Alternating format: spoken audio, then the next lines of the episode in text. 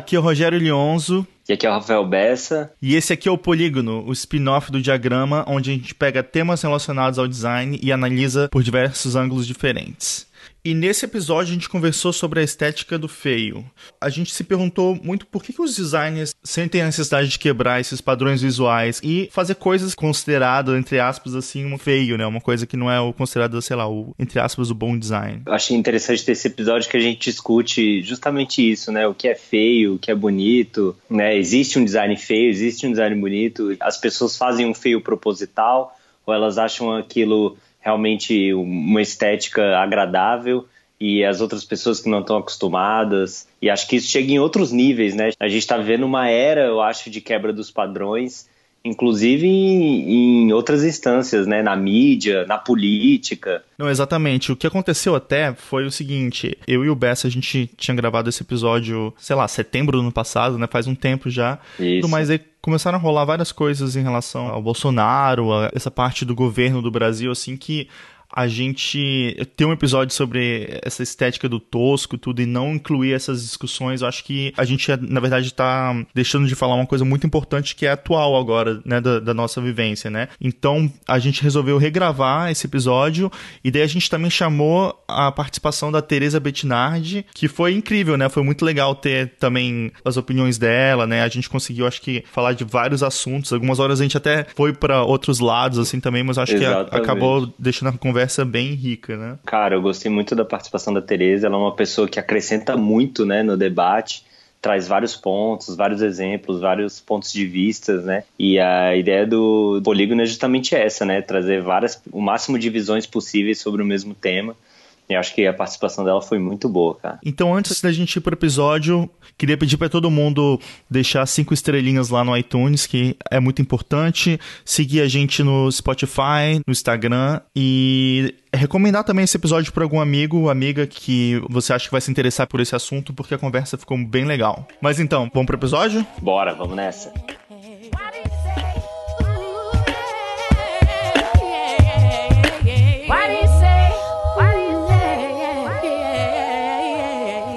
Estamos de volta com mais um polígono e hoje a gente vai falar sobre a estética do feio.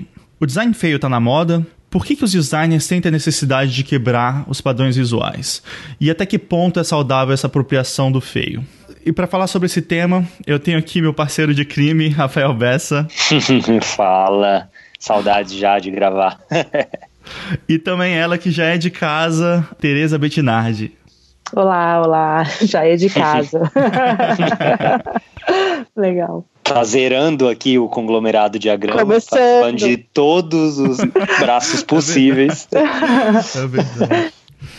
Mas então vamos lá. Esse é um episódio que a gente até tinha gravado, só eu e o Bessa no ano passado. Isso. Mas eu acho que algumas coisas, inclusive do governo atual do Brasil, assim, acabaram fazendo a gente repensar um pouco esse tema e eu acho que ele já tinha até ficado datado, né? Então a gente acabou repensando nas coisas que a gente ia falar. E como as coisas estão constantemente mudando e atualizando, a gente acabou pensando em gravar esse episódio de novo, já incluindo coisas que eu acho que hoje em dia são muito importantes e parte do nosso dia a dia, né? Mas a ideia do episódio começou com a gente olhando algumas coisas que estão acontecendo no design hoje em dia, né? Esse, essa estética dos sites brutalistas, né? Tem uma, uma certa corrente hoje em dia do design que usa elementos assim que são considerados entre aspas assim feios, né, mas que fogem um pouco dessa estética padrão do design assim de alinhamento, de regras assim de não esticar a tipografia, de uhum. questões uhum. assim que são quase que o, essas regras do design mesmo, né? Então tem muitos trabalhos que estão começando a aparecer que eu acho que justamente colocam uma luz sobre essa estética,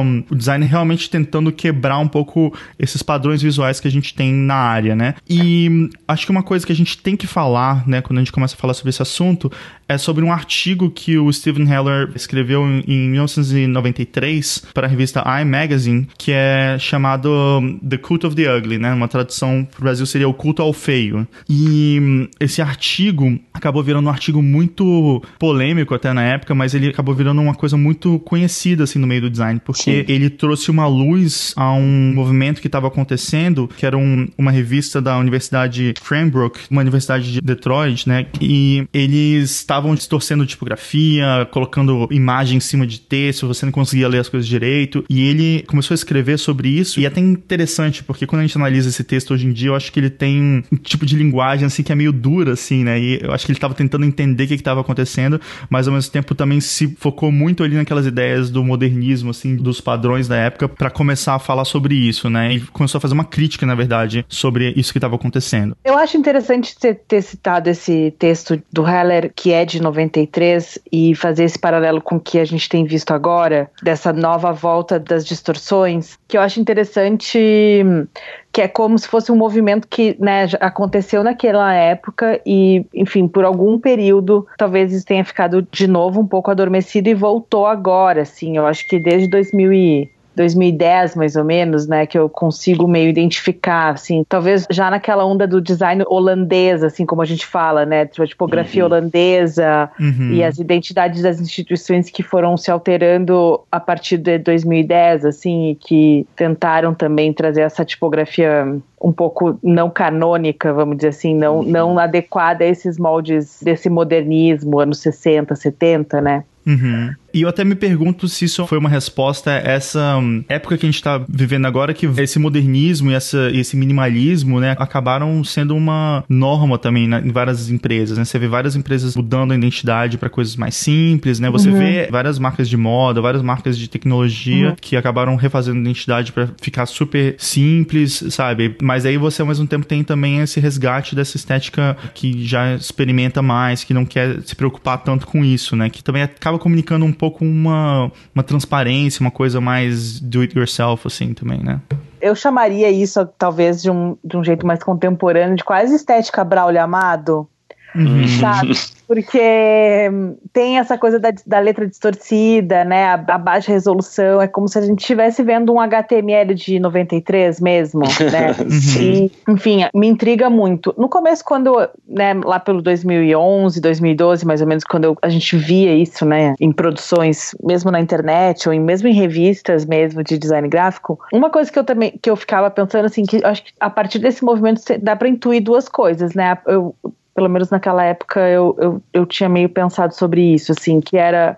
Uma é que a gente está talvez vivendo num mundo muito desenhado, né? Tipo um mundo over, over designed, né? Assim. Uhum. Então talvez isso seja um movimento para tornar justamente simplificar um pouco isso, ou, ou, talvez não escapar um pouco dessa norma, né? Então a norma é o design agora, né? Mas por outro lado também eu, eu vejo essa ironia né? Porque te, tem uma fuga, né? Então tem, tem uma certa ironia também de você quebrar esses cânones, né? E, e, tentar quebrar essas regras. Que eu acho que também ela fala um, um pouco sobre, sobre privilégio, né? Porque, hum, claro que quando você está num mundo super bem desenhado, sem o caos da rua, por exemplo, como a gente tem aqui no Lago da Batata, é, quer dizer, que nem mais é também caótico, né? Sei lá, talvez há 10 anos atrás, realmente, o Lago da Batata era era a caótica. minha referência de caos, e que hoje, enfim, tem parklets e restaurantes gourmet por todo lado. Mas também tem essa ironia, né, desse, desse mundo do privilégio, assim.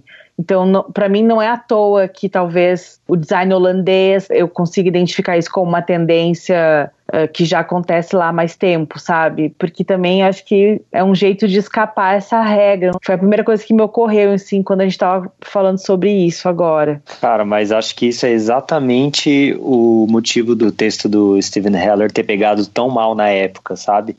Porque ele fala meio que como com uma arrogância, assim, né? Assim, pegou mal por dois motivos. Primeiro que ele cita projetos e pessoas específicas, né? Uhum. Que ele uhum. considera que estão que estão errando, que ele critica, né? É, e o segundo motivo é que ele fala com essa aura assim de ah não tem um né, tem uma experimentação certa e é errada, e o que as pessoas estão fazendo é experimentação errada, que não tem valor, que não tem respeito, né, pela tradição do design e tal. Uma frase que ele coloca no texto é que a palavra experimento veio justificar uma multidão de pecados, né?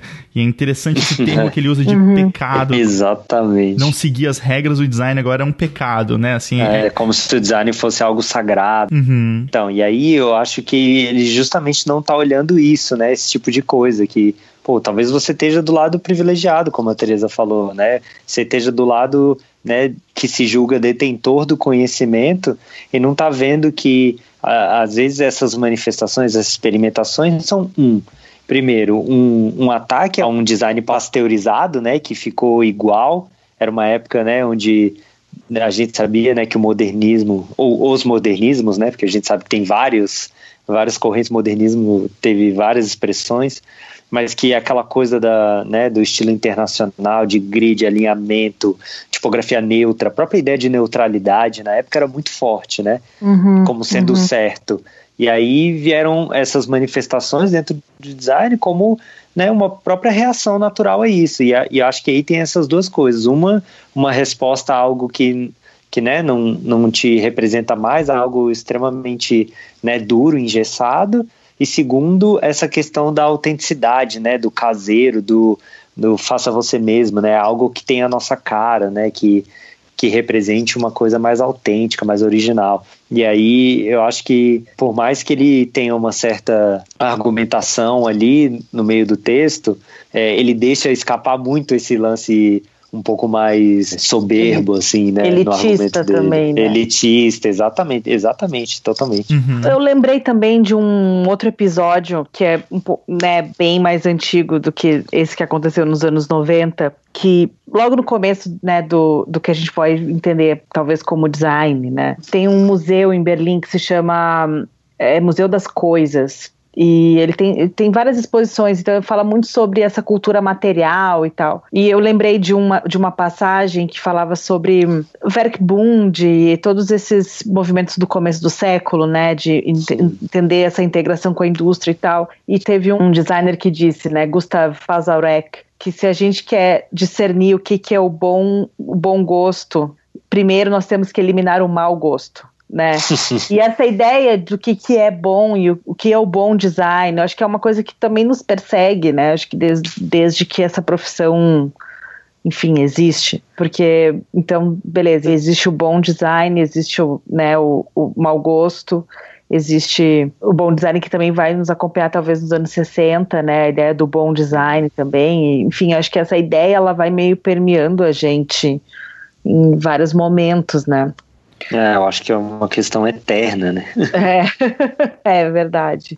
É, e você vê, por exemplo, até é uma fala muito comum do Máximo Vinelli, por exemplo, né, nessa questão de eliminar o design ruim do mundo, né? A missão dele na Terra era essa, né? Então É, tipo Nossa. meio caça-fantasmas assim, uhum. né? Então, ou então, sei lá, a polícia do design, né? Então, beleza, você vai receber uma multa por ter feito um casting. sei lá. e o que eu odeio dessa frase do, do Máximo, cara, eu gosto de muita coisa do Máximo e muitas coisas que ele falou também, mas eu detesto essa frase porque ele faz. É uma frase em dois tempos, né? Ele fala: a vida do designer é uma luta, só que ele usa esse termo struggle, né? Que no inglês está uhum. muito ligado à, à luta política, à militância, né?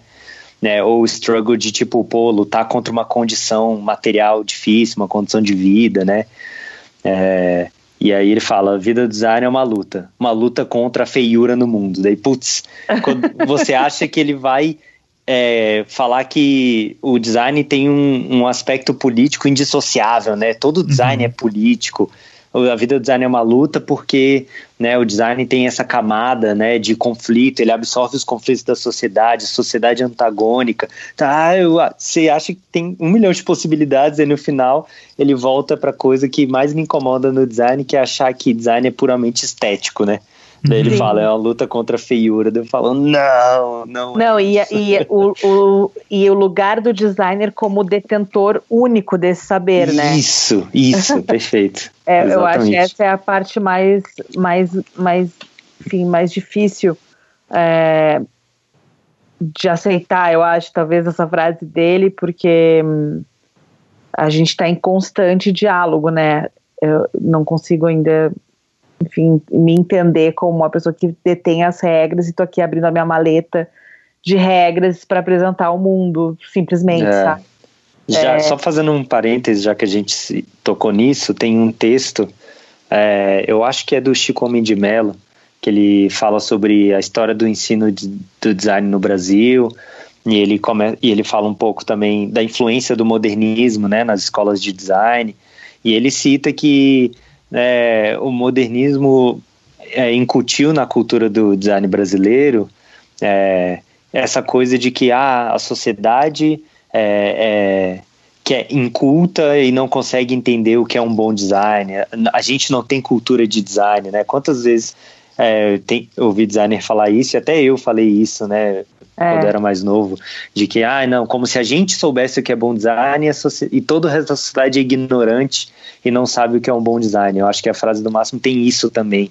E é isso que você está é. falando, né? Esse elitismo de, não, a gente é o detentor do que sabe o que é bom design. Só que a gente não é, não parou um segundo antes de falar isso para pensar né, nas condições sociais, econômicas, né, políticas que, que tornam né, a, a, população brasileira tão pouco familiarizada com o que a gente acha que é o bom design. Né? É, é falta essa visão talvez do contexto, né? A gente está sempre meio projetando um cenário que ainda não chegou, né? Eu acho que essa também uhum. é um uhum. pouco. Eu não sei se essa é uma característica brasileira, né?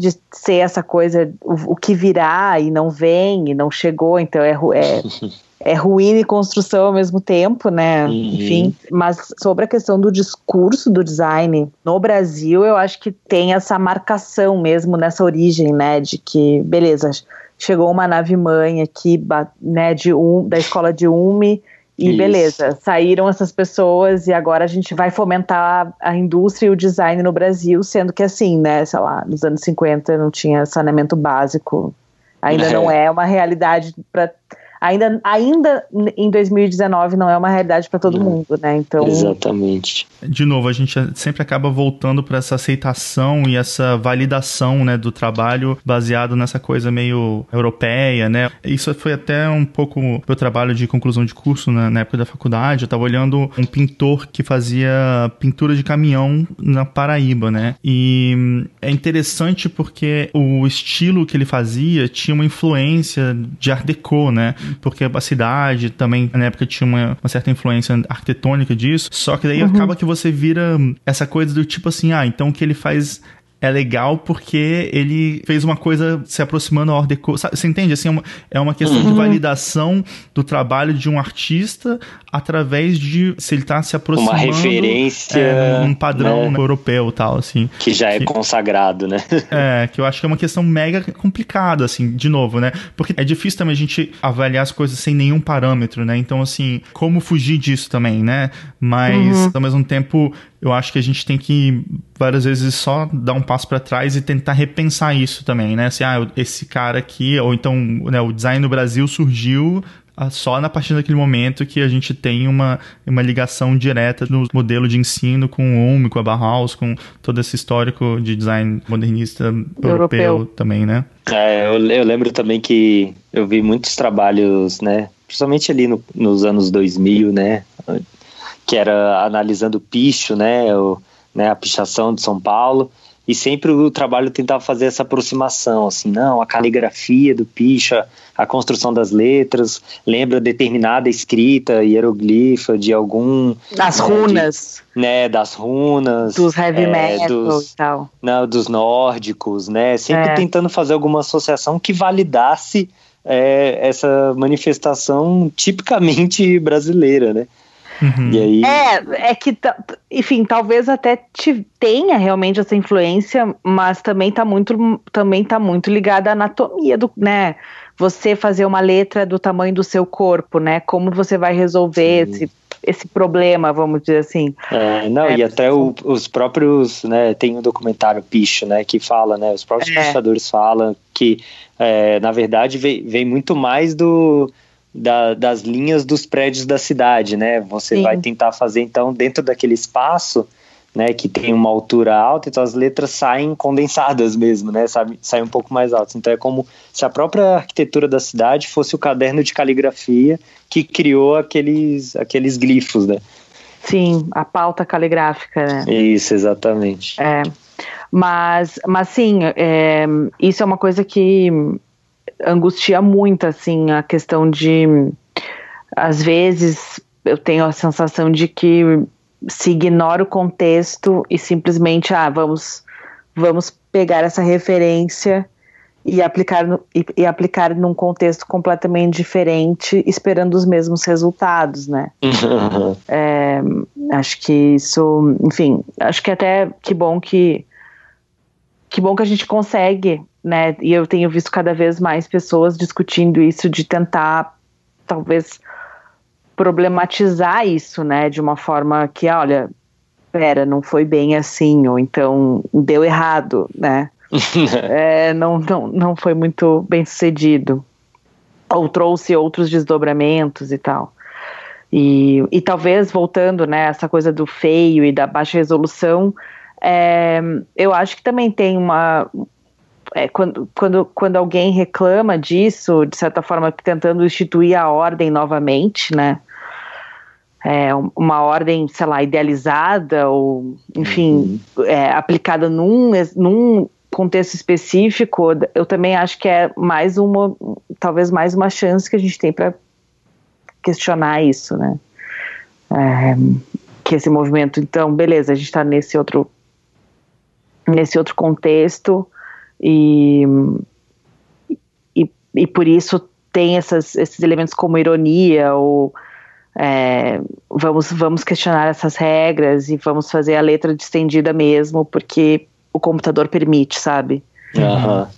É, vamos até falar sobre uma questão que o texto traz, que é essa associação do feio com essa quebra do status quo. Vou dar um exemplo até que ele usa no texto, assim, né? Do, sei lá, do punk, por exemplo, surgindo como uma coisa que estava querendo quebrar com. Até porque era também uma época que era possível, né? Que estava começando aquele esquema de fotocomposição e você podia começar a quebrar as letras e fazer construções que eram mais caóticas, assim, né? Uhum. E daí ele traz até uma coisa interessante, assim, que é. Então, se você vê o feio como essa quebra do status quo, o que, que acontece se depois isso é absorvido? Absorvido pelo status quo e aquilo vira uma norma também, vira também uma coisa é, aceita, né? Porque vários desses estilos que no começo começam como uma coisa diferente, e tá estranho e tá feio e tá até grotesco, né, da tipografia sem serifa e tal, depois acaba virando uma coisa normal, né? E ele até usa o uhum. exemplo do punk assim de tipo, o punk veio com essa coisa mais contestadora assim, mas depois ele acabou ficando um punk meio limpinho que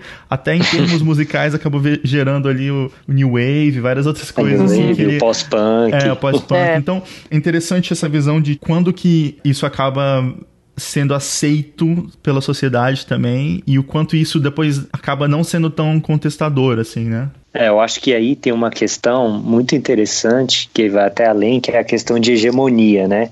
Então a gente tem hegemonia política, hegemonia cultural e tal, e a gente tem uma hegemonia estética também.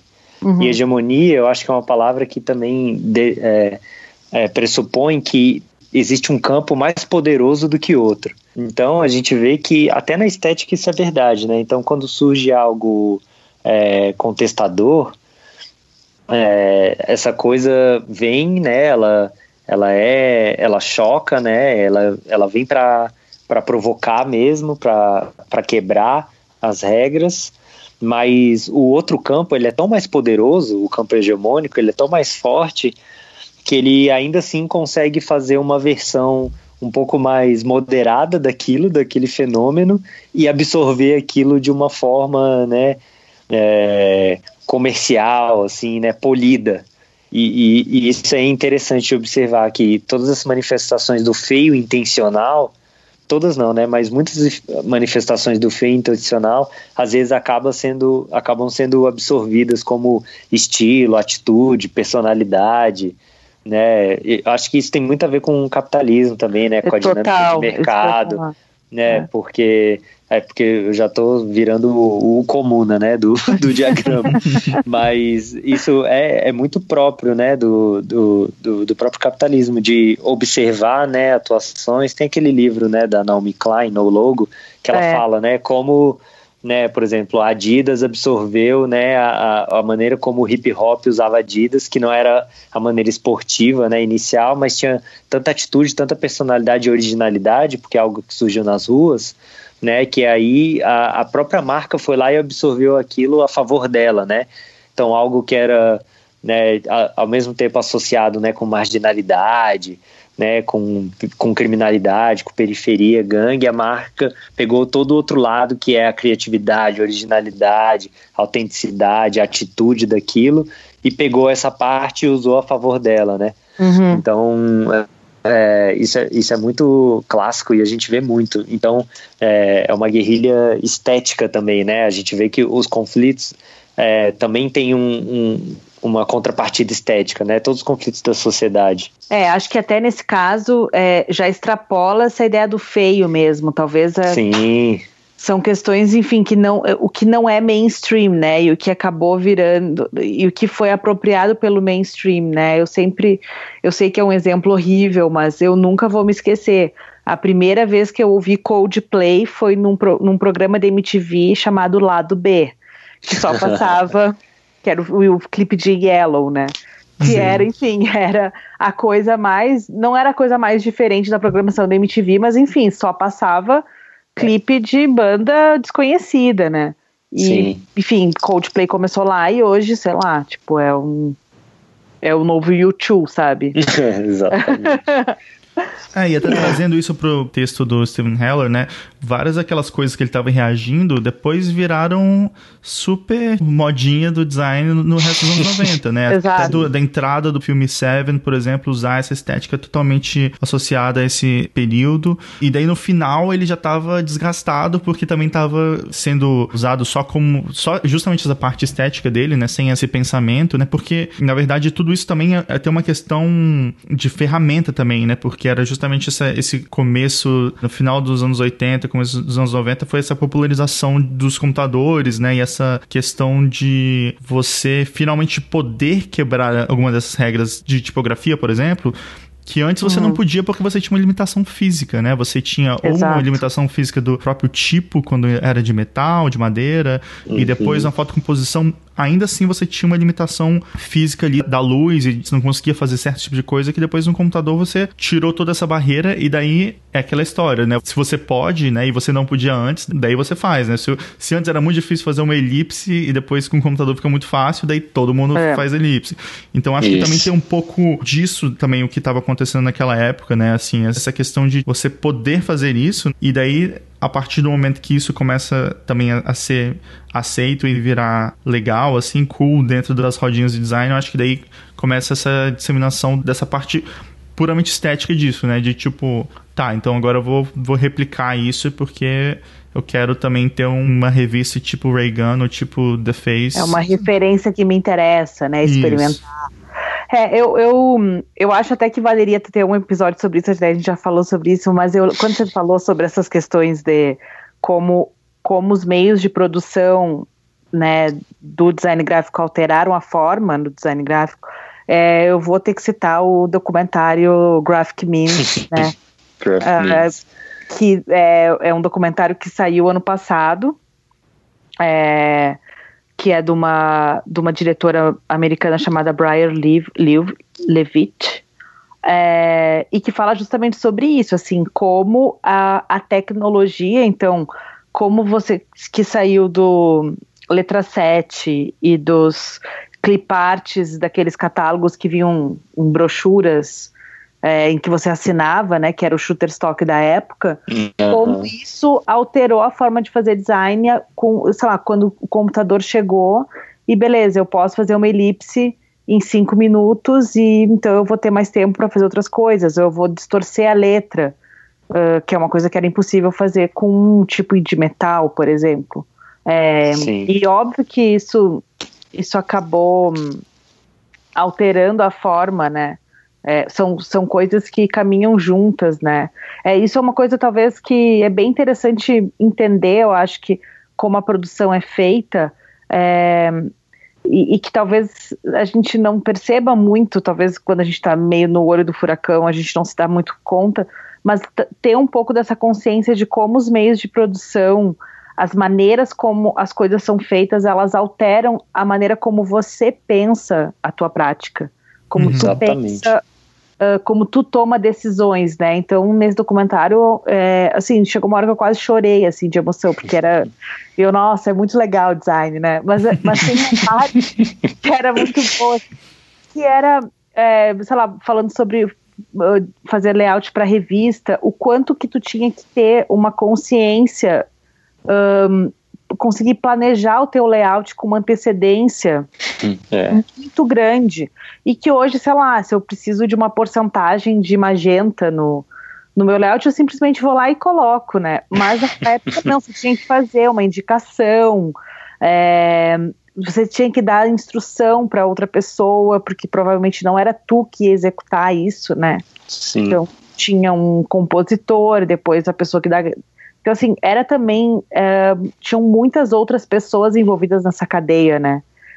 Então, quando tu consegue entender essa prática a partir de uma perspectiva dos meios de produção mesmo, aí também estou no time dos, dos comunas, né? Dos comunas, exatamente. Falou a palavra-chave do marxismo, tudo, que é meio é, de produção.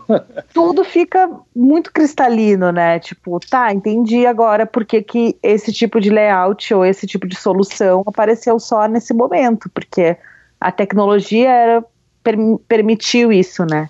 Às vezes a gente fala, né? Uh, eu estava lendo sobre os cartazes, acho que no episódio de protesto do Polígono a gente falou disso que os cartazes do, dos protestos de maio de 68 em Paris, eles eram daquele jeito porque era a limitação técnica ali do ateliê popular que a galera fazia, né, a serigrafia uhum. ali, né, correndo no calor ali dos protestos e fazia e falava, não, tem aquela estética porque a limitação técnica define a forma. Só que não só nesse, nesse exemplo. Na verdade, em todo o design, toda a produção, a limitação estética define a forma, né? Uhum. Então, quando você vê o Graphic Means, é justamente isso. Pô, tinha aquela forma por causa da, né, da, da das possibilidades do, dos meios de produção, né? Da, é. É, da, da capacidade produtiva, né?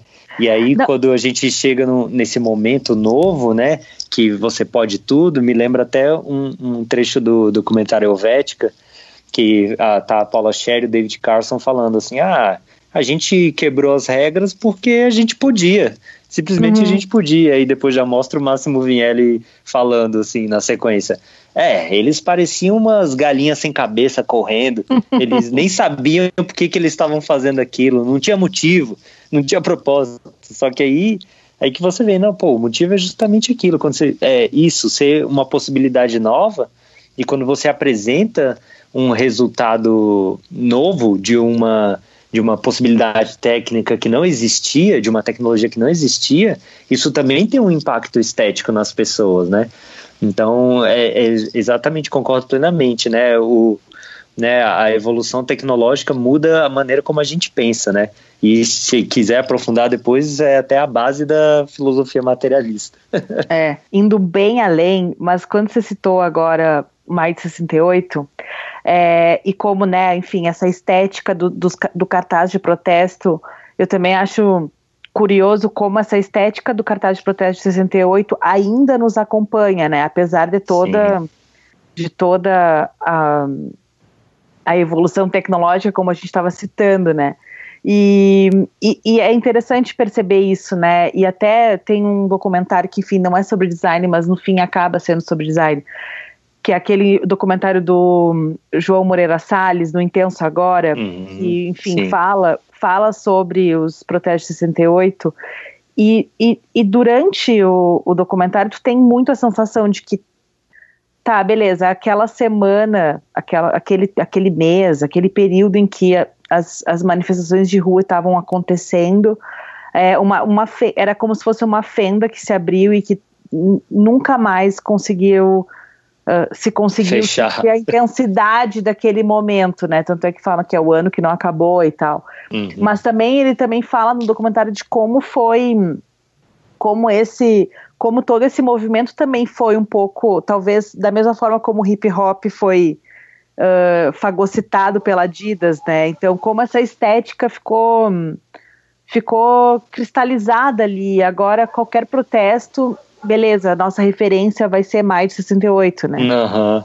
E talvez o, enfim, talvez adiantando um pouco o assunto, mas já chegando lá, é, talvez até o, o, a, o, o, nosso espanto com o tipo de estética que a gente tem visto ultimamente para falar sobre manifestações políticas é, que não são nesse cânone ou não estão dentro desse código também nos assuste, né? Que daí eu Sim. talvez citaria o caso mais extremo, Bolsonaro e afins, né? É. Eu queria só voltar nessa questão dos meios de produção, porque eu acho que isso também levanta uma questão interessante da gente discutir, que é o seguinte, hoje em dia também com o computador e com essa facilidade que a gente tem de criar, né, acaba que muito mais pessoas acabam fazendo design, né? Sejam elas uhum. pessoas que estudaram design, que têm uma educação mais formal na área, ou pessoas também que simplesmente começam a fazer porque precisam, estão tendo que fazer uma fachada de padaria ou de alguma outra coisa.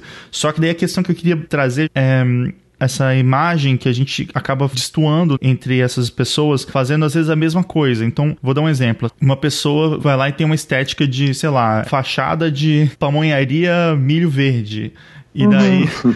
é, chega um designer, pega, fala assim, pô, que engraçado aquele desenho da pamonha ali, faz um, uma camisa com pamonharia milho verde, que é super legal, meio tosco e tal, e ele tá, na verdade, só se apropriando disso e reposicionando esse mesmo trabalho de uma forma que é de repente irônica, ou ele dá uma outra linguagem só por mudar o contexto dessa imagem, né?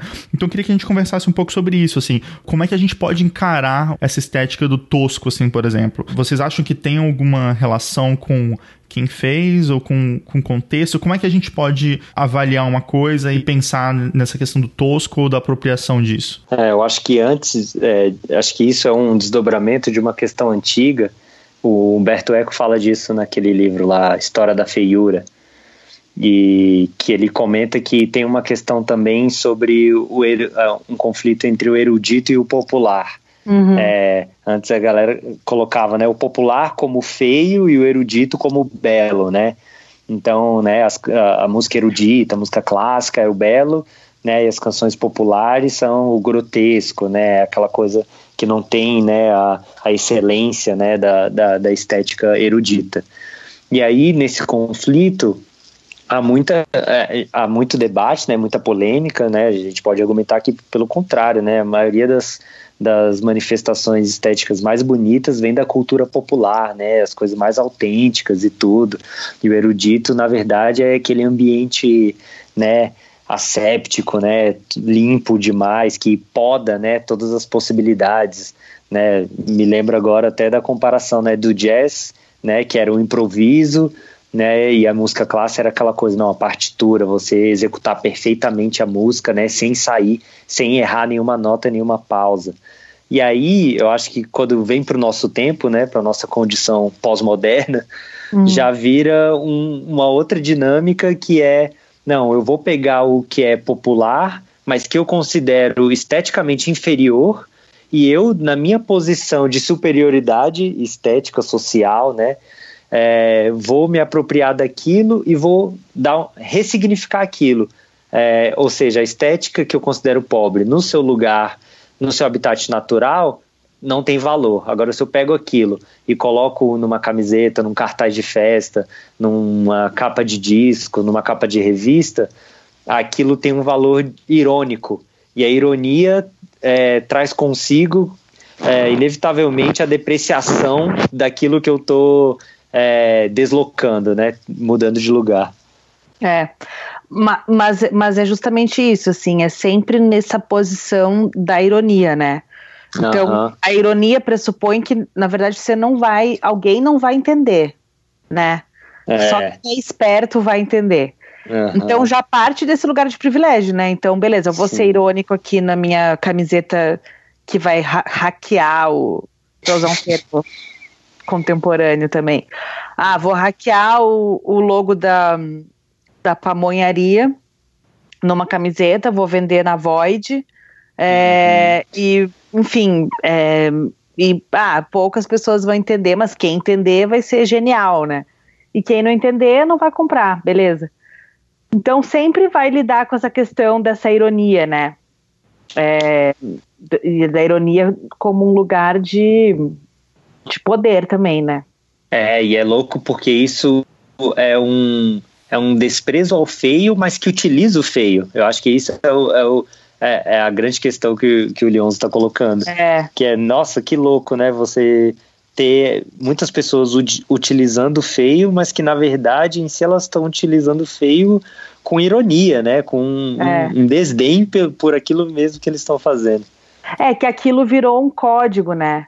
Então, ah, é. você dominou o código do feio, né? Então agora uhum. você, é uma, você é o mestre do feio. E eu não diria nem que sempre é irônico, assim, porque às vezes eu acho que pode ter um, uma linguagem que é meio, tipo, exótico. Até usando um, um é. exemplo, assim, tipo, Irmãos Campana com a cadeira favela, por exemplo, sabe? Eles se apropriam de uma, de uma estética que existe na favela e daí acabam transportando isso para uma cadeira que é vendida por 5 mil dólares na Europa, né? E aí a questão é mais assim, o que exatamente que está acontecendo, né? Eles estão reconhecendo aquela estética da favela? O que, que exatamente esse tipo de trabalho faz em relação a essa estética já existente na favela, né? Seria, será que o mais interessante seria, na verdade, pensar uma cadeira chamada favela? É uma cadeira que, de repente, atende uma necessidade das pessoas da favela, ou que alguém tá lá, ou então, eu não sei, para mim só me parece uma maneira meio superficial de, na verdade, encarar a favela como um conceito numa cadeira, né?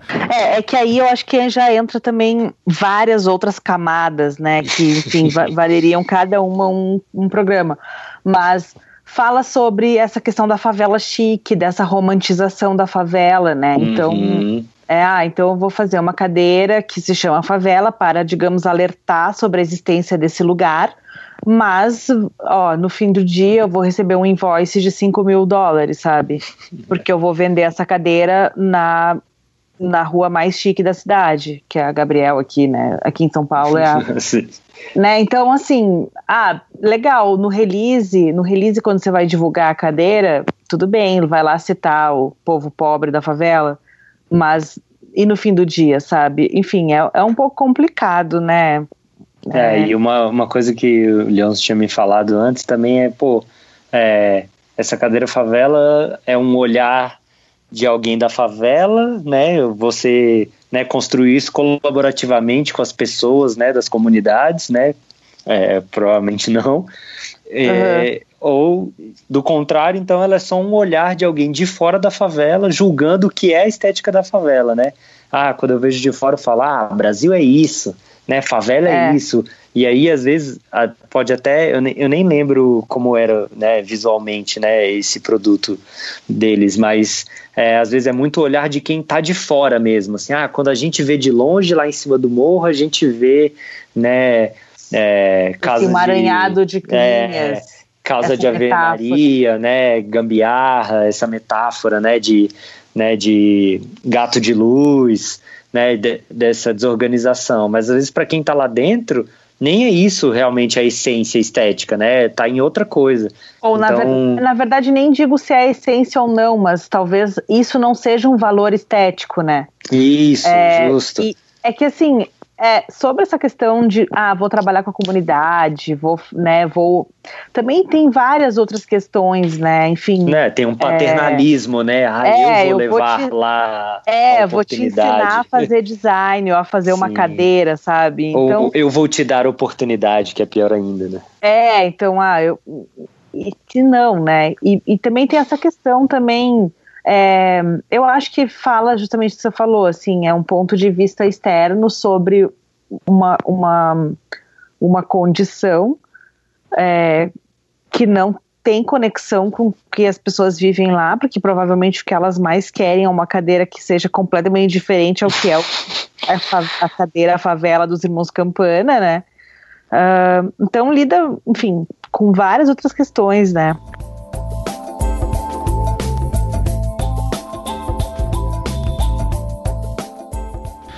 É, e quando a gente começa a falar dessa questão da estética do feio e dessa questão da falta do design, eu acho que é impossível a gente falar disso hoje em dia sem trazer uma coisa que vem acontecendo nessa questão do Bolsonaro, desde prancha de surf como apoiador dos microfones, até assinar documento com a caneta BIC também, mas aí também até questões mais do design gráfico mesmo, né, como a marca do governo, né, e a marca dos ministérios. Na verdade, começaram a sair alguns textos, né, na internet falando disso, né? E começaram a usar muito esse termo no Twitter, que a, a crise também é estética, né? E daí uhum. saiu uma matéria na Vice falando no governo da nova direita, a crise também é estética, né? E ele fala muito dessa questão das fotos pixeladas, dessa estética meio de juntar umas coisas meio toscas também, né? Como uma forma, já na época da campanha mesmo, né? De se aproximar de um público de uma forma que mostrava que era meio. não estava pagando um, um escritório de design. Tinha essa ideia um pouco de fazendo uma coisa com o que tinha, né? Sem gastar muitos recursos, né? É, inclusive saiu um, um artigo que eu achei até bem positivo uh, em termos de visibilidade do design design, é, saiu um artigo na Folha, foi escrito por um designer, o Felipe Sabatini, falando sobre a marca da gestão Bolsonaro, né? Que a marca é antiga, mais estruturada, usa fontes grátis no Google, né? Uhum. É, e fala sobre né, essa, esse caminho genérico em termos de desenho da marca, né, que foi, que foi adotado, né. É, eu confesso que, na verdade, eu acho super apropriado é, eu, eu, na verdade, eu acho que essa, a estética e a ética estão andando juntas aqui. Sim. Porque hum, eu não, não esperaria nada diferente disso, é, vindo vindo daí, né? É, até pelos todos os indicativos anteriores de como eles estavam se manifestando. Mas uma coisa que eu acho interessante é que na minha cabeça isso é uma forma de populismo, é quase que o novo caspa no ombro do paletó do Jânio Quadros nesse governo, uhum, sabe? Sim. Caneta Bic, é feed improvisado, de casa, toda essa estética assim tá literalmente tentando ser o mais populista possível. Por mais que a gente pode ficar debatendo se tem uma até uma equipe, uma, uma coisa muito pensada ou não em relação a isso, uhum. mas eu acho que o intuito é claro, que é realmente tentar fazer assim.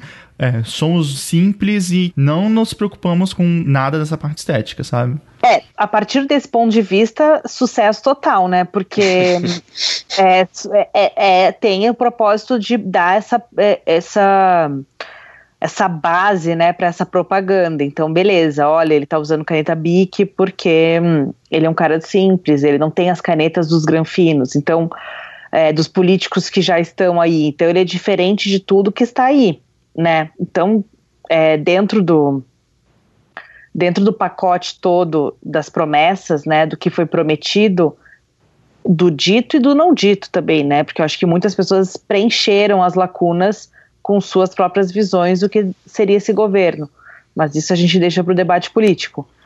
Mas é, eu acho que está se cumprindo. Então eu também acho que da, é, da, do ponto de vista do design, não dá para dizer que aqui não tem projeto, né? Acho que tem um projeto, acho que existe um, uma intenção, né? Todo mundo, né? Se, se, uma das exceções do que é design é que tem a intenção, né?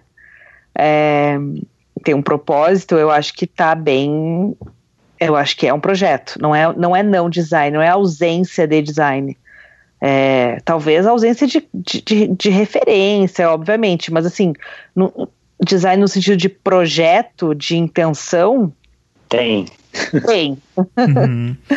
Teve até um artigo do UOL, né, que o Bessa participou lá, né? É, na verdade, quando me chamaram para participar, eu até fiquei um pouco assim, porque o, o jornalista falou comigo: não, a gente queria de você um comentário estritamente técnico. E eu falei, putz, eu já, eu já parto da, da opinião de que não existe neutralidade técnica no, no design, né?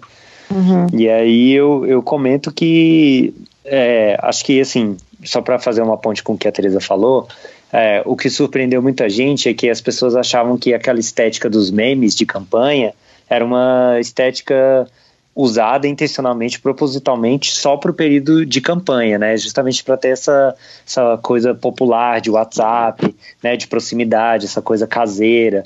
Né? Ganhar o contra, voto, né? É, em contraposição a uma campanha, né, com muito dinheiro, né, que é com design, com marqueteiro, que é uma coisa que já estava, né, demonizada na opinião popular. Quando, quando ele ganha a eleição e entra e a gente entra, né, nesse momento que eles são governo, né, eles são situação, aí algumas pessoas surpreenderam porque pensaram, putz, achei que viria aí uma cara pelo menos institucional, né? Até o, governo Temer, né, também fez um logo muito criticado e tal, mas também tinha uma cara mais institucional. Quando o, esse logo do Bolsonaro veio com uma cara mais genérica, surpreendeu muita gente e falou: putz, isso daí também demonstra é, que o amadorismo do governo é em todas as searas, né? Então, para isso, por isso que muita gente falava, não, eu acho que é isso aí mesmo, é só um, um, desdobramento do que é o Bolsonaro, é bandeira do Brasil em tudo que for possível, né? Algo bem genérico, não vamos perder tempo com isso. É, tem coisas mais importantes, né? Que aí é muito questionável o que é importante ou não, né?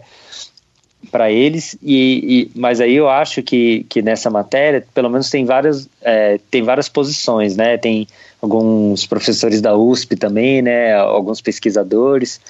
E aí, se você pegar né, o, o grosso das opiniões, é que é, ela atende exatamente ao projeto de governo, né, que é que é justamente o, o, mote da campanha, né? Brasil acima de tudo, né? Deus acima de tudo, Brasil acima de todos, ou vice-versa.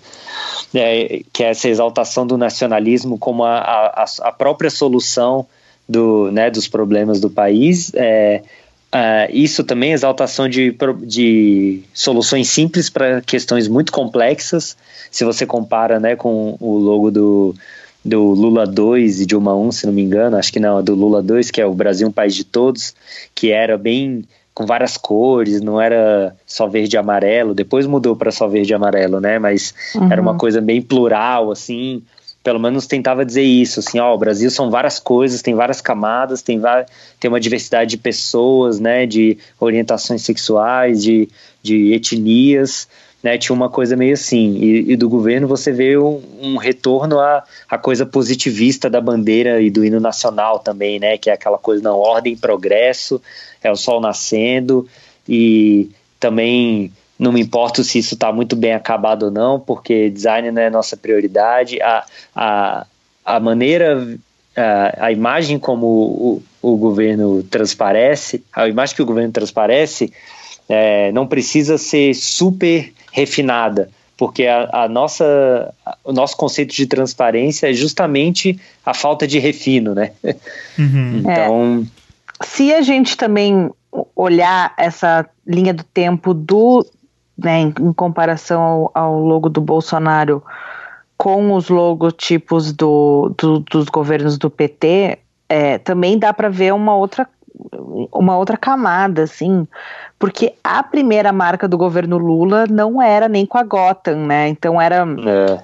era uma fonte, sei lá, eu acho que também alguém abriu o Word e fez colocou mais cor e tal, mas né, tem, essa, tem essa cara também de simplicidade. Improviso, né? Improviso, de certa forma. Claro que não num nível tão extremo como a gente está vendo agora, mas eu acho que os tempos são de baixa resolução mesmo. E depois a gente vê essa transição para a marca no segundo mandato do Lula, né? Em que já foi com a Gotham, com um sombreamento, esse tipo de coisa. E eu acho até interessante porque a gente estava até comentando que tem um pesquisador brasileiro que mora na Alemanha, o Pedro Oliveira. Ele fez uma série de tweets falando Sim. sobre a falta de design gráfico do regime Bolsonaro e ele até faz uma relação com essa parte do esse entendimento do bom design que também está conectado com essa ascensão da classe média, né? Então ele fala esse bom Sim. design que conhecemos é de certa maneira mais calcado na ascensão econômica da classe média, os governos Lula e Dilma, do que do retorno da classe média old school, que ele faz em referência a, a esse momento bolsonarista, assim. É, então tem esse lado também, né, dessa, dessa, vamos dizer assim, dessa melhoria do ponto de vista do bom design, né, desse logo do Lula, e que a gente vê um pouco, talvez, decaindo sob esse ponto de vista, né, com essa outra marca genérica aqui, que eu, eu costumo dizer que é a marca Teletubby, né, parece só os Teletubbies, né. Sozinho. Eu não sei se está se pondo ou se está nascendo, realmente. Não é, sei. É, é, que eu acho que aí entra num ponto que não lembro se a gente falou no episódio com o Pedro, né, do, do design das eleições, mas que tem a ver com é, aos poucos, né, o, igual você falou, né, no primeiro governo do PT era aquela coisa ainda também um pouco não muito refinada e depois vai assumindo feições mais institucionais, né? Então assume a Gotham, né, que é que é, não é uma fonte exatamente popular, né? Sim, é uma fonte paga, inclusive. Exatamente, é. né? E, é, e foi a fonte usada pelo Obama também para transparecer essa coisa institucional. Então tem uma coisa é, que é assim, ah, então os sociais-democratas, né, os governos de centro-esquerda estão se tornando o status quo, sabe? Que tem muito a ver também com a própria ascensão do bolsonarismo, né? Que é assim, não, contra tudo isso que está aí, o que está aí é o que a centro-esquerda representa. E aí, aos uhum. poucos, esse ódio né, a, a um governo de centro-esquerda é um ódio também à institucionalidade. Então, se a estética da institucionalidade é esse design com Gotham bem acabado, eu estava olhando o, o, manual do, né, do, do, dos materiais do governo, do, do manual de marca do, do segundo governo Dilma, que uhum. é o Brasil Pátria Educadora. Pô, é, é, é bem um manual dentro né, da, daqueles padrões né, profissionais que a gente vê, né, com várias aplicações, né, redução mínima, né, a, a as cores, aplicação de cores e tudo, um negócio bem. Né, então você olha aqui e você fala, nossa, não, é a. Né, é, a, é, é o governo se tornando. Né, o, tá, virou mainstream, né? E aí, quando uhum. você vem um Bolsonaro, ele vem com essa coisa, não, a gente, é o povo, é caseiro, é, não, não tem essa coisa do profissional, essa coisa, essa manifestação espontânea, né? O espontaneísmo é autêntico, é orgânico. E aí isso vai crescendo, vai tomando corpo e é algo que permanece inclusive no governo, né? Quando ele faz o anúncio do, né, do, do Moro, né, um pouco antes né, da, da posse, que aí a, a Joyce Hasselman fica postando no Twitter várias montagens muito loucas lá, e uhum. aí era né, um que é isso da baixa resolução que você falou, um, um Moro pixelizado com um Bolsonaro do lado e, e umas fontes, uma diferente da outra, dizendo ele aceitou. Então, até quando é para ser um comunicado assim do governo, é meio que no, naquele esquema assim, ó, o que importa é a gente usar os ícones que tocam na afetividade do nosso público-alvo. Não estamos nem aí se, né, no refino visual, no acabamento e tal. Isso é uma coisa secundária. Né? É, eu, e... é, tem, tem duas camadas, desculpa te interromper, mas é que claro, não. tem esse lado da, dessa, dessa negação ao que é especializado, né? Então, é uma Sim. negação a quem detém o conhecimento. É, então, é, vamos, vamos. Não precisamos dessas pessoas que vão cobrar horrores de dinheiro. Então, né, também está dentro dessa, dessa lógica, né? Então, ó, custou né, acho que foi um dos tweets dele ou do, de algum dos filhos é, falando, ó, esse logo custaria não sei quantos milhões de reais numa licitação não. e a gente conseguiu fazer sem nenhum custo porque doaram, né? Acho que foi até uma doação. É, não, agora não tenho muita certeza, não, teria que checar. É, mas, que... mas eu acho Nossa. que só reflete todas as outras ações. Então, é, nesse sentido, é, o design gráfico só é mais uma das, das características dessa, dessa perseguição aos especialistas, porque Então, de certa Sim. forma, a gente está. Vamos comemorar, né? Que a gente pelo menos não está em desvantagem com nenhuma outra categoria. Porque, porque realmente é, é, mais uma manifestação dessa exaltação do amadorismo, né? O problema Isso. é que esse amadorismo, no fim do dia, é, toma decisões, né? E são é. decisões que afetam muitas pessoas, né? Então, o logo é uma coisa que, enfim, talvez para muitas pessoas seja um, um assunto de não tamanha relevância quanto educação, saúde. Não, mas acho que é isso que você. É exatamente isso que você colocou. É, o amadorismo do governo em outras fases, ou o improviso, né? Se, uhum. se acharem melhor, o improviso que está cada vez mais nítido, né, em todas as atuações do governo, só se refletiu na parte do design também, né? Então tá coerente, mas da mes ao mesmo tempo, é, esse amadorismo ele é ele é nocivo, né? Você ele tem um impacto grave, né, na, na, na vida, né? Você vê até o, o caso emblemático, né, do, né, da troca, né, do, do Onix que né, demitiu tanta gente que depois não tinha gente para contratar e nem para exonerar, uhum. né, para realmente para conseguir fazer outras contratações ou para exonerar quem queria ser exonerado na, na, na, troca, né? Então é, é assim é a, é a generalização do improviso. Então acho que é, tem esse lance também de estar tá alinhado com o que o governo é, mas que também não exime de, né, de responsabilidade, né? Tipo, não é assim, ah, essa é a estética deles e vai que vai. Não, é tipo, pô, é a estética não, que Não, claro, demonstra... traz consequências, né? Não, claro, é uma estética que demonstra um despreparo que tá em todas as áreas. Igual você falou, a gente não é privilegiado, né? Tá, o, o despreparo tá refletido em tudo. Uhum. Né? O uhum. ministro do Ambiente não, não conhece Chico Mendes. É. Cara, eu tava até lendo os comentários, assim, dessa matéria do UOL, né? E que as pessoas falam, assim, é inacreditável, assim. É, é aquele é mistura de rir e querer chorar ao mesmo tempo, né? Eu separei aqui um comentário que o cara fala assim: ao invés do governo gastar milhões contratando seus serviços para gerar logos técnicos e vazios, fez de graça. Ele falou assim: achei ótimo. Chega de gastar dinheiro com especialistas em inutilidades e vamos focar em tirar o país do buraco, com ou sem slogan. Então fica muito essa questão de estamos conseguindo enxugar, sabe, os gastos públicos com inutilidade de design e tal. É, e, a visão de, de gasto, né, e não de investimento. É, então. É. E é muito louco esse comentário do Bessa, assim, que é essa questão da campanha versus governo, é, é realmente fico me perguntando a longo prazo, tanto que esse tipo de, de imagem não vai desgastar essa credibilidade do governo, né? Porque, por enquanto, é, é assim, tem essa visão de não estamos gastando com isso, mas eu me pergunto a longo prazo, esse discurso do tipo, fizemos a marca é, de graça, ou, ou, sei lá, se foi doação ou não, não importa, mas assim, mas a marca tá lá, né? Então daqui a dois anos ninguém vai ficar falando de quem fez a marca, o que foi, mas a marca vai continuar lá, entendeu? Não, total, concordo. Acho que a conta vai vir, né? Uma hora essa lógica, né, do não, é, a gente está reduzindo custos, isso é supérfluo, a gente está focando no que é eficiente.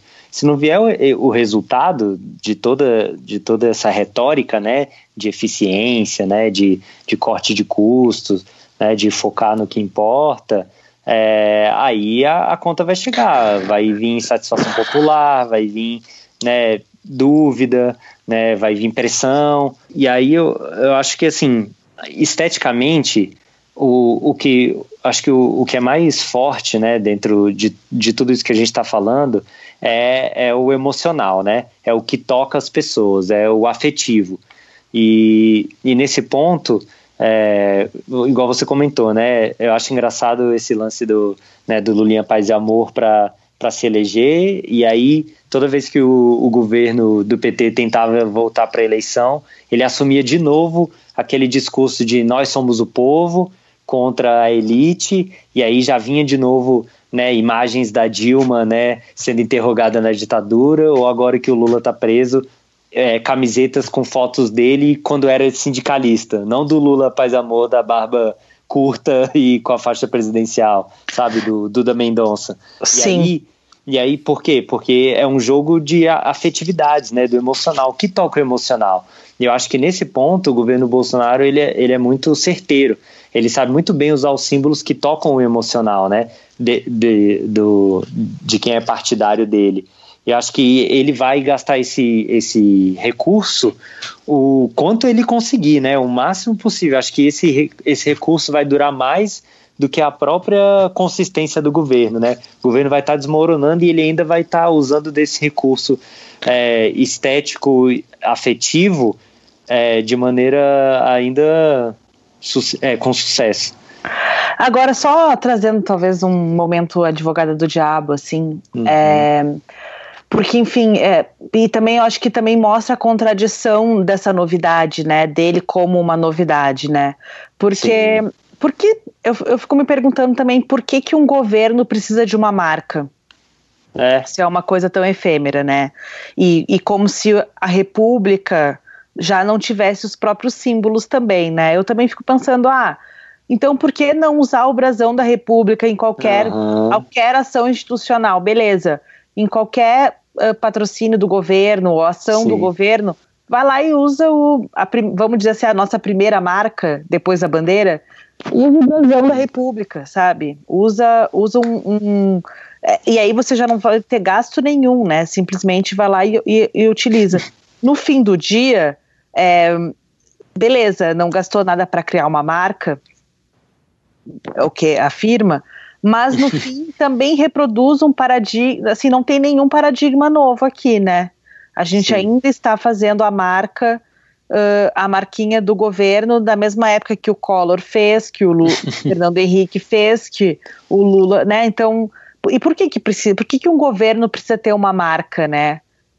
Cara, eu concordo plenamente. Eu pensei muito nisso na época, principalmente lá no. Tem aquele documentário do Alexandre Vonner, né? Que ele faz uma marca do governo, né? Do Brasil, fala, né? É, do Brasil, que ele fala, não gostei da que eu vi, e eu acho que tinha que ser essa aqui e tal. Ele fez uma, faz uma bem modernistona, assim, é até meio, é. na minha opinião, meio datada, assim. E aí, é. nessa época, eu já pensei, pô, mas não já tem o brasão também? Esse não é o símbolo da República? E aí, de novo, já volta na questão que, né, infelizmente, eu sempre bato na tecla, que é né, o aspecto comercial tomando conta do, de todos os aspectos, de todos né, os, os pontos estéticos né, da, da nossa vida, que é a transformar tudo em marca, né? Então, é. você, é. pessoa, tem uma marca, no meu portfólio tem uma marca, né? Eu, eu abro uma loja, tem uma marca, mas mesmo se não for uma loja, se for qualquer iniciativa, a paróquia da minha rua tem uma marca, pô, é uma, é uma igreja, né? Um templo, né? Por que, que ele precisa ter uma marca? Mas o ponto é a inovação que tanto se prometeu, no sentido de que vamos fazer tudo diferente, seria não ter uma marca. Seria, olha, gente, nós não queremos gastar e nós vamos focar no que realmente importa, então, né? Já que isso não importa, como um dos eleitores ali falou. É, beleza, vamos focar no que realmente importa e vamos pegar aqui o Brasil da República, vamos colocar em tudo, vamos falar de outras coisas. Eu acho é, que até eu... seria mais. Eu daria um ok, sabe? Tipo, beleza, ok, vamos é, nessa, sabe? É, eu concordo também, porque eu vi ele dando o pronunciamento ali, né, sobre a demissão do Bebiano. E aí foi, era aquela coisa de novo, engessada né, com aquela câmera, ele travado, lendo um telepro teleprompter, né, nitidamente, uhum. lendo até com errando as pausas ali, né, de uma frase para outra. E aí eu fiquei pensando, eu vi aquilo, eu fiquei pensando, pô, todo mundo já sabe que pronunciamento presidencial é isso, né, algo bem uhum. encenado, até Obama, né, todo mundo sabe que Obama tá lendo o teleprompter que tá ali na frente da câmera, ele tá tem aquela luz totalmente, né, né, irreal. Foi maquiado não, antes. Foi maquiado antes, né, tudo aquilo. E eu fico pensando, pô, é até um, é, é, é um teatro e, e, consensual, porque todo mundo sabe que é assim, né?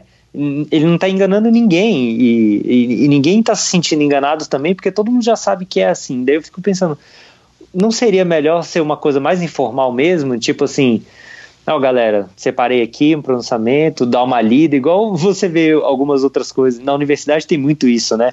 Às vezes vem assim o, o reitor comentar, ou em alguma conferência, um simpósio, o cara fala, ó, preparei uma fala aqui, vou dar uma lida e depois a gente debate. Isso eu também acharia revolucionário, sabe? O cara ligar a câmera, sentado ali, logo ele, né, que recebia os jornalistas ali na, na varanda da casa, né, com pão com leite condensado, né? Também eu acho que ele é, eu louvaria se ele quebrasse também isso e falasse assim, ó, demitiu o Bibiano, tivemos aí nossa divergência, tal, mas é isso aí, tá ok? É, só que aí, enfim, entendo, mas também acho, é, aí também vai, vamos dizer assim, é, não que as ações dele correspondam a isso, mas uh, é o que eu estava até vendo em um, um outro comentário, assim, é, so, que estavam comentando sobre ele com, aquele, com aquela camiseta e um abrigo de tactel na ah, frente do de, é. do de, Cavalcante. de certa forma, ele é o, vamos dizer assim, o nosso representante mor supremo, né? Ele é Sim. o ele é o ele está a serviço da nação a partir de agora. É. Então, eu até penso assim, ó, ah, é, então usa um uniforme, né? O teu uniforme é o terno, tu não pode aparecer sem isso, porque tu, tu está nos representando é, e tem que representar o nosso país da maneira mais altiva e, uhum. e decente, né? Eu acho que tem essa, essa questão. Mas mas realmente é, é, então essa é a contradição eu acho né que é, é, uma contradição estética que que eu acho que boa parte dela é planejada eu acho que tem tem, tem questões, mas eu acho que tem partes dessa, dessa encenação que não são planejadas, sabe? Isso, isso é a parte mais. Uh, né, essa contradição, assim, é uma coisa que me angustia muito, assim, porque é imprevisível mesmo, né? é, eu, eu fico me perguntando o quanto das, dos editores de imagem, né, a tecnologia para ser feita e os meios disponíveis para fazer isso também acabam influenciando essa estética, né? De volta aquele exemplo. Mas é um exemplo que eu sempre dou para para falar sobre tipografia nas aulas, por exemplo, né? Então, ah, por que que às vezes para alguns clientes que não são designers, enfim, que são talvez um pouco mais ortodoxos, às vezes um alinhamento justificado em uma mancha de texto faz mais sentido do que um alinhamento um alinhamento à esquerda ou à direita, ou às vezes até o centralizado, né? Muita gente, ah, vamos centralizar o título e o texto, né? Porque, na verdade, essa ferramenta provavelmente de um departamento de marketing que usa o PowerPoint, sabe? Uhum. Que, tem três opções de alinhamento e é aquilo, né? Então, o quanto também as é, te, porque assim, ao mesmo tempo que a gente está lidando no InDesign ou em editores de imagem super avançados com diversos recursos, sem falar do domínio de um código, de um léxico, que não necessariamente é, é dominado por todos, né? E, não, e, e tudo bem. É, mas o quanto também quando a gente se esbarra com, com essa democratização, de certa forma, das, da maneira de gerar a imagem, né? Então, hoje em dia, qualquer um tem o Photoshop no seu celular, sabe? Para uhum. dar aquela dar tapada nas, nas olheiras ou fazer alguma correção, né? Então, quanto isso também vai moldando as escolhas estéticas de uma geração, né? Que aí eu acho que vai além dos designers, que, que, que vai a, a, por todas as pessoas que consomem imagem, né? E eu acho que, que tem uma relação essa estética do PowerPoint e do né, do, do, dessa precariedade do, do pacote Office, vamos dizer assim, na geração dessa, desse imaginário, né? Acho que eu sempre falo, ah, vocês querem a verdadeira revolução vai acontecer quando o pacote Office tiver questões de tipografia, enfim, de, apresentadas de um jeito simples, mas que as pessoas começam a refletir sobre isso, né? Eu vejo, eu vejo que mais e mais as pessoas, vamos dizer assim, eu, eu acho ruim dizer isso nesses termos, mas essa educação visual, né? Uhum. É, então, acho que também tem um pouco a ver com isso, né? Dessa populari a, a popularização dos desses editores rápidos de memes e de avisos de Instagram e o quanto essa estética tem influenciado essas manifestações, né? Que acabam, enfim, ganhando a simpatia, né? Ou a impressão de simplicidade por um determinado público.